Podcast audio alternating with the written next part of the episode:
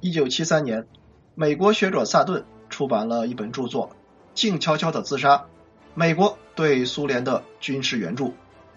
从这本书名就可以看出来，美国人慌了，因为苏联站在了欧洲第一、世界第二的工业基础上，开始了特色的激进之路。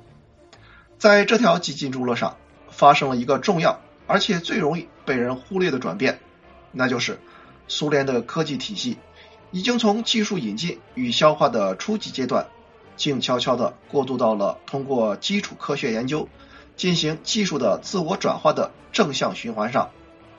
这种正向循环的效应，我们可以从半导体物理领域的发展中看出端倪。进入了三十年代，苏联科学家开始在半导体物理方面取得了巨大成就。杰出的物理学家岳飞在那时就指出。半导体材料将是电子技术的新材料。他还在半导体的导电性研究中提出了阻荡层的概念，这是未来电路研究的核心理论之一。除了理论研究，苏联还在工程实践中进行了广泛尝试，甚至在二十年代后期，就有科学家开始尝试在硅材料表面设置触点，用半导体建立类似三极管的三电极系统。这种在理论和工程实践中同时进行的研究，需要的无外乎三个因素：一、安定的国内环境；二、必要的工业积累；三、由高层政策重视带来的资源投入。这些因素在三十年代的十年和二战后，苏联全部做到了。其中的最后一条至关重要。对一个刚刚实现了工业化的国家来说，有意愿为基础研究提供支持。几乎可以称之为独具慧眼。在当时各国政府的普遍认知中，基础科研是一件吃力不讨好的事情。它耗资巨大，成果莫测，即使有研究成果出现，也不一定有实用价值。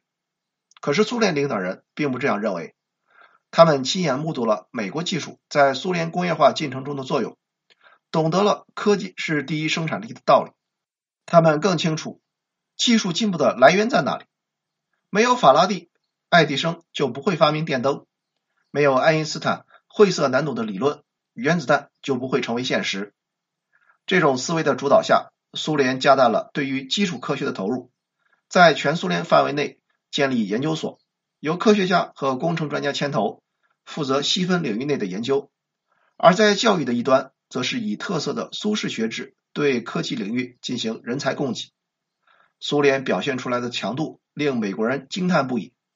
一个名叫约翰·根氏的美国学者在其著作中惊叹：美国小学生每年上课只有一百八十天，苏联的孩子却是二百一十三天。除了整整十年的数学课外，还必须学习四年化学、五年物理、六年生物。念完十年制学校的男女学生，其接受的科学教育要比美国大学生还要强。到五十年代中期。苏联学校培养出来的科学家和工程师已经比美国多出一倍。在美国国家科学基金会一份长达六十四页的报告中，指出了一个令人惊叹的事实：在苏联全部科学家中，有百分之十四的人可以进行基础研究。这为苏联带来了一个科研成果上的繁盛时代。在新兴的电子和计算机工业上，苏联对于美国构成的压力。不仅在于单一性能接近，更在于其依靠在电子和半导体研究领域的积累，使得苏联的计算机设计能力并非一枝独秀，而是花开数朵。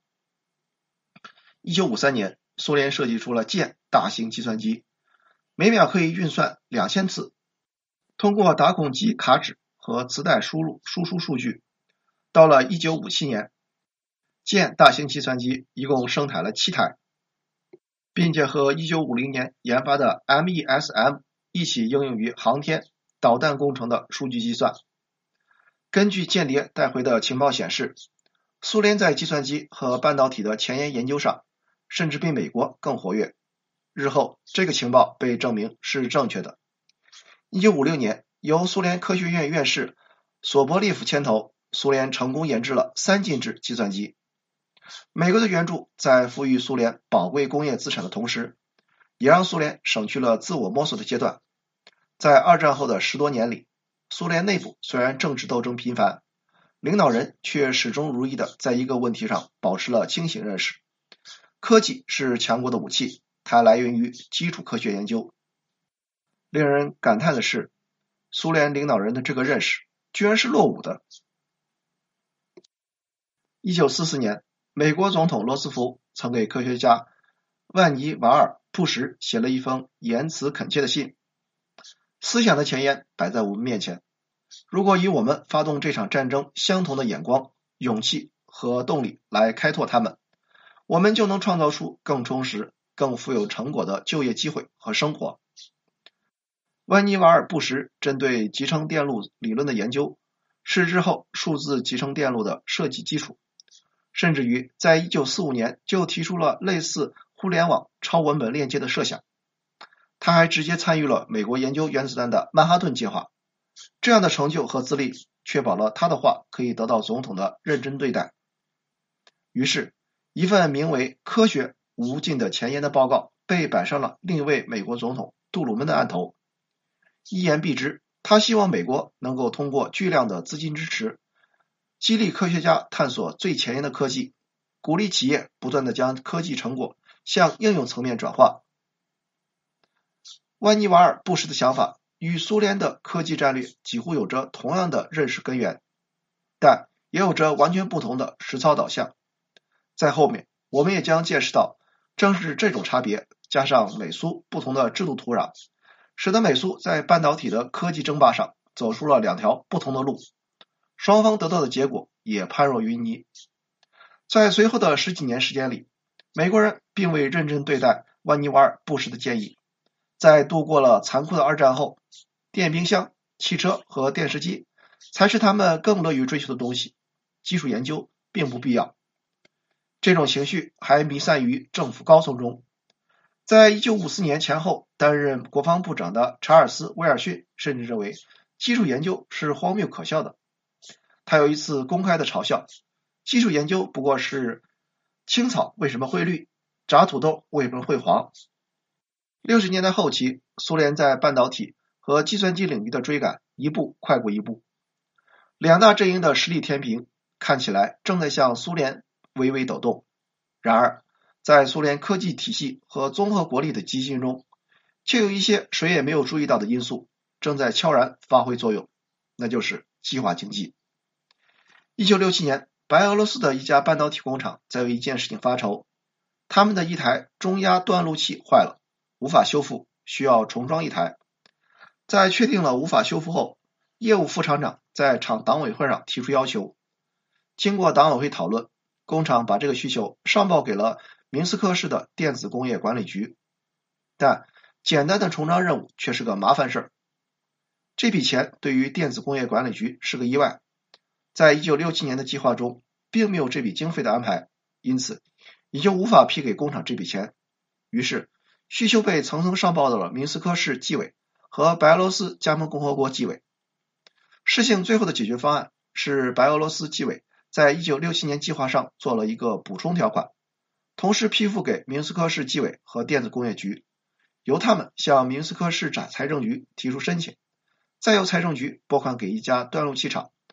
安排特别生产一台断路器，半导体工厂最后如愿以偿的拿到了他们要的断路器，但这是三个月以后的事儿。苏联的计算机产业布局是这种管理制度下的一个典型例子。为了加强各个加盟共和国的联系，苏联领导人把产业的上下游做了硬性的分配。乌克兰得到电子信息工业板块，白俄罗斯得到了半导体工业板块。波罗的海三国则得到了加工和组装工厂。这个做法显然算的是政治账，而不是经济账。事实上，在计划经济体制下，经济账也有一套自己的算法。所有的建设和科研项目都纳入国家统一计划，所需的资金由国家财政统一分配拨款，所需物资由商业物资部委统一调配，从事生产的劳动力由国家统一培养。生产出来的产品由国家统购统筹，企业盈利上缴国家财政，企业亏损由国家财政补贴。这个严密又庞大的管理体系，就像是一架事先设定好了全部程序的经济机器，国家在宏观上决定投资规模、投资结构、产业布局，又在微观上担负着政策决策管理任务。这种体系的优点是有利于集中社会资源，以举国之力办大事，特别是在经济相对落后的阶段。通过集中资源强攻重工业和基础建设，可以明显提高社会发展水平。但是它的弊病也很明显，除了我们已经看到的低效率、僵化和反应迟缓之外，它还会为产业发展造成一系列奇特的导向。后面我们将会看到，正是在这种导向的作用下，苏联的半导体和计算机工业是如何一步一步走向颓废的。这种颓势的苗头。从六十年代后期就开始出现了。美苏第一台晶体管计算机的推出间隔只有四年，但第一代集成电路计算机的推出间隔却增至九年。从许多苏联的科学家和技术官员的回忆录中可以看出，他们对于这种追赶上的吃力是有所察觉的，但他们很难在自己的层面上改变大局，因为计划经济的思维和模式已经伴随着时代推移。根植在了这个国家的血液之中。